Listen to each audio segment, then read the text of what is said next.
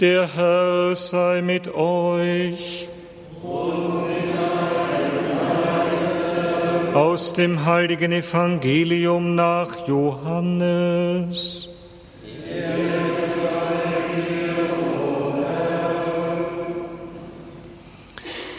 In jener Zeit kam Jesus zu einer Stadt in Samarien, die Sychar hieß und nahe bei dem Grundstück lag, das Jakob seinem Sohn Josef vermacht hatte. Dort befand sich der Jakobsbrunnen. Jesus war müde von der Reise und setzte sich daher an den Brunnen. Es war um die sechste Stunde. Da kam eine Frau aus Samarien, um Wasser zu schöpfen. Jesus sagte zu ihr, Gib mir zu trinken. Seine Jünger waren nämlich in die Stadt gegangen, um etwas zum Essen zu kaufen. Die Samariterin sagte zu ihm, Wie kannst du als Jude mich, eine Samariterin, um etwas zu trinken bitten? Die Juden verkehren nämlich nicht mit den Samaritern. Jesus antwortete ihr, wenn du wüsstest, worin die Gabe Gottes besteht und wer es ist, der zu dir sagt, gib mir zu trinken, dann hättest du ihn gebeten und er hätte dir lebendiges Wasser gegeben. Sie sagte zu ihm, Herr, du hast kein Schöpfgefäß und der Brunnen ist tief. Woher also hast du das lebendige Wasser? Bist du etwa größer als unser Vater Jakob, der uns den Brunnen gegeben und selbst daraus getrunken hat wie seine Söhne und seine Herden? Jesus antwortete ihr, wer von diesem Wasser trinkt, wird wieder Durst bekommen, wer aber von dem Wasser trinkt, das ich ihm geben werde, wird niemals mehr Durst haben. Vielmehr wird das Wasser, das ich ihm gebe, in ihm zu einer Quelle werden, deren Wasser ins ewige Leben fließt. Da sagte die Frau zu ihm, Herr, gib mir dieses Wasser, damit ich keinen Durst mehr habe und nicht mehr hierher kommen muss, um Wasser zu schöpfen. Er sagte zu ihr, Geh, ruf deinen Mann und komm wieder her. Die Frau antwortete, Ich habe keinen Mann. Jesus sagte zu ihr, Du hast richtig gesagt, ich habe keinen Mann, denn fünf Männer hast du gehabt und der, den du jetzt hast, ist nicht ein Mann. Damit hast du die Wahrheit gesagt. Die Frau sagte zu ihm, Herr, ich sehe, dass du ein Prophet bist. Unsere Väter haben auf diesem Berg Gott angebetet, ihr aber sagt, in Jerusalem sei die Stätte, wo man anbeten muss. Jesus sprach zu ihr, Glaube mir, Frau, die Stunde kommt, zu, dir, zu der ihr weder auf diesem Berg noch in Jerusalem den Vater anbeten werdet. Ihr betet an, was ihr nicht kennt. Wir beten an, was wir kennen, denn das Heil kommt von den Juden. Aber die Stunde kommt, und sie ist schon da, zu der die wahren Beter den Vater anbeten werden, im Geist und in der Wahrheit. Denn so will der Vater angebetet werden. Gott ist Geist, und alle, die ihn anbeten, müssen im Geist und in der Wahrheit anbeten. Die Frau sagte zu ihm, ich weiß, dass der Messias kommt, der Christus heißt. Wenn er kommt, wird er uns alles verkünden. Da sagte Jesus zu ihr, ich bin es, der mit dir spricht. Inzwischen waren seine Jünger zurückgekommen. Sie wunderten sich, dass er mit einer Frau sprach, doch keiner sagte, was suchst du oder was redest du mit ihr? Die Frau ließ ihren Wasserkrug stehen, kehrte zurück in die Stadt und sagte zu den Leuten, Kommt her, seht, da ist ein Mensch, der mir alles gesagt hat, was ich getan habe. Ist er vielleicht der Christus? Da gingen sie aus der Stadt heraus und kamen zu ihm. Währenddessen baten ihn seine Jünger, Rabbi, iss. Er aber sagte zu ihnen, ich habe eine Speise zu essen, die ihr nicht kennt.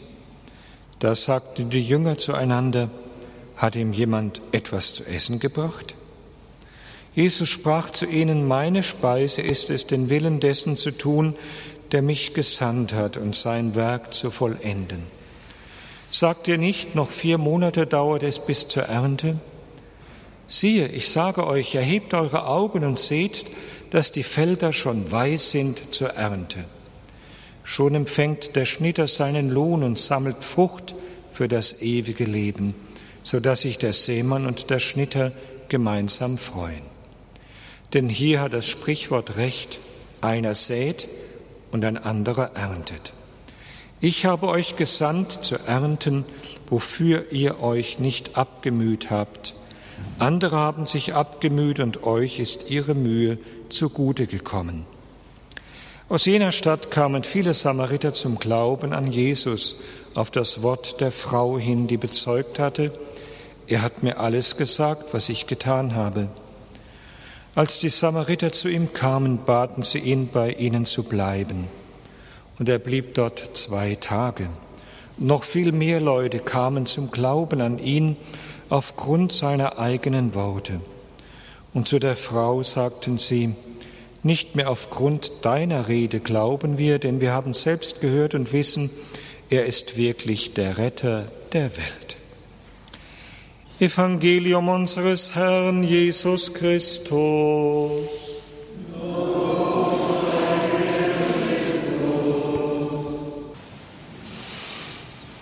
Ja, es ist die Leseordnung in diesem Jahr der alten Kirche, die wir, der, wir, der wir folgen, von der Versuchung Jesu über die Verklärung hin zu dieser Begegnung Jesu mit der Samariterin. Es ist eine Leseordnung, die ganz hingeordnet ist auf die Aufnahme der Taufbewerber in der Osternacht in die Kirche, in die volle Gemeinschaft der Kirche durch die Taufe. Und auch da hat dieses Evangelium eine wunderbare Botschaft. Es ist lang zugegeben, aber wir wollen schauen, wo etwas dabei ist, was unserem Durst entgegenkommt. Der Durst der Frau, er gilt zunächst im Wasser des Brunnens. Das, was die Erde eben verlangt und das Geschöpf braucht, um seinen Mangel immer neu zu stillen. Wir essen, wir trinken, wir schlafen, wir sind ständige Mangelwesen. Eine Gruppe ist zurzeit bei uns im Kloster. Zehn Tage fasten sie ganz bewusst und spüren vielleicht gerade in dieser Zeit, wenn man verzichtet auf die normale Erfüllung seiner Bedürfnisse, auf Essen und Trinken mit vollem Teller, vollen Gefäßen, ja, was da in uns sich noch bewegt. Und beim Fasten merkt man die tieferen Sehnsüchte mit der Zeit dass es nicht nur um den Leib geht, sondern es will uns eröffnen, tiefer zu fragen, was ist denn sonst so das, was mir Durst macht? Was ist der tiefere Durst, den ich ständig mit Dingen versuche zu stillen, die vordergründig sind und wo der tiefere Durst eigentlich gar nicht mehr so richtig sich melden kann, weil so schnell etwas gegeben wird, ja, was für eine kurze Zeit mich befriedigt und dann bin ich schon wieder unzufrieden. Und so ist der Mensch ein ständiger Suchender, ein ständiges, ja, sich sehnen nach Erfüllung und dann doch wieder schon, kaum ist es geschehen, ist er schon wieder verlangend nach mehr. Diese Frau kommt zum Brunnen, um das Wasser zu schöpfen, was man verstehen kann, für sich, für ihre Familie vielleicht, für das Vieh, was sie hat. Sie ist ganz orientiert auf das, was sie jetzt braucht für dieses Leben. Und Jesus führt sie behutsam zunächst einmal hinein in ihre eigene Geschichte, in die ungestillten Sehnsüchte, in ihre ganzen Verletzungen. Fünf Männer hast du gehabt und jetzt ist der, den du hast, nicht dein Mann.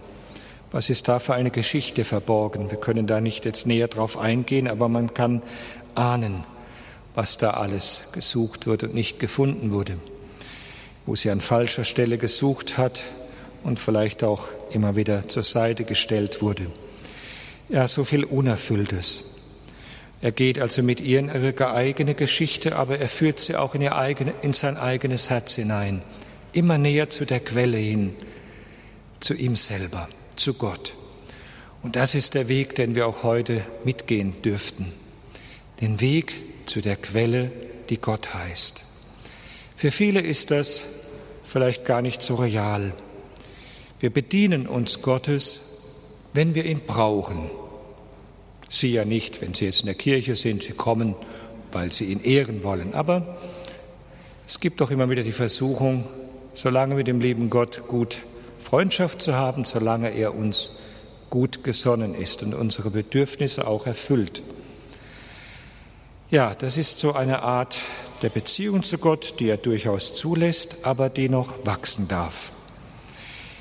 Gott will uns etwas schenken, was viel tiefer geht. Er will uns offenbaren, dass er wirklich eine Quelle ist, die nicht nur dazu da ist, so eine Art Absicherung, wenn alle Stricke reißen, dann kann ich zu ihm kommen, dass unser Leben gut abgesichert ist. Nein, er hat mehr zu bieten. Und das, was er mehr zu bieten hat, ist zunächst einmal eine Beziehung. Eine Beziehung. Jesus spricht mit dieser Frau und er spricht sie an als eine Frau, die eigentlich ja als verrufen gilt, als eine Frau, die einer Art Sekte angehört, mit der er überhaupt nicht verkehrt und so weiter. Und er tritt mit dieser Frau in Beziehung und wir dürfen uns auch ein Stück selber hineindenken. Das sind ja auch wir, die wir uns auch so oft von Gott ja entfremdet haben durch unsere Art zu leben. Und er sucht eine lebendige, freundschaftliche Beziehung. Und wir merken, das Gespräch ist wie ein Fluss. Es ist wie eine Quelle, wo sie immer mehr aufbricht, diese Frau, und sich freut. Sie ist erkannt, nicht nur in ihren dunklen Seiten, sondern sie ist nicht verurteilt. Und sie bricht auf und sie bezeugt dann das, was sie erfahren hat und spricht davon. Das sprudelt wie eine Quelle. Da ist einer, der hat mir alles gesagt, der kennt mich, der weiß um mich. Das ist so schön, das zu spüren, auch wenn es schmerzlich ist. Und das war das, was Jesus zunächst einmal getan hat, aufzubrechen in einer lebendigen Beziehung, in einer freundschaftlichen Beziehung. Und die sucht auch Gott zu uns.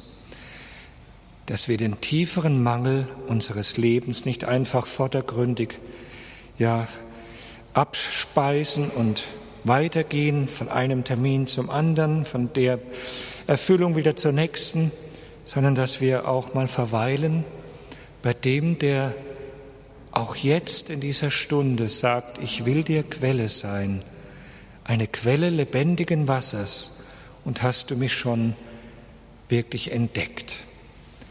Oder bist du noch bei den Zisternen, um dein Bild des Propheten zu benutzen, die das Wasser nicht halten und gräbst immer wieder neu Zisternen und bist enttäuscht? Hast du mir schon vertraut? dass ich wirklich für dich lebendiges Wasser habe, der Wahrheit, einer treuen freundschaftlichen Beziehung, einer Liebe, die, wie Paulus sagt, die ausgegossen ist in unsere Herzen, die uns durch und durch beseelt und mit Leben, mit Freude zu erfüllen vermag, nicht nur im Geschenk der Vergebung, sondern darüber hinaus in einem Geschenk einer tiefen Freundschaft. Ich glaube, das ist das, was der Herr uns heute auch nochmal anbietet. Willst du diesen Trunk nicht?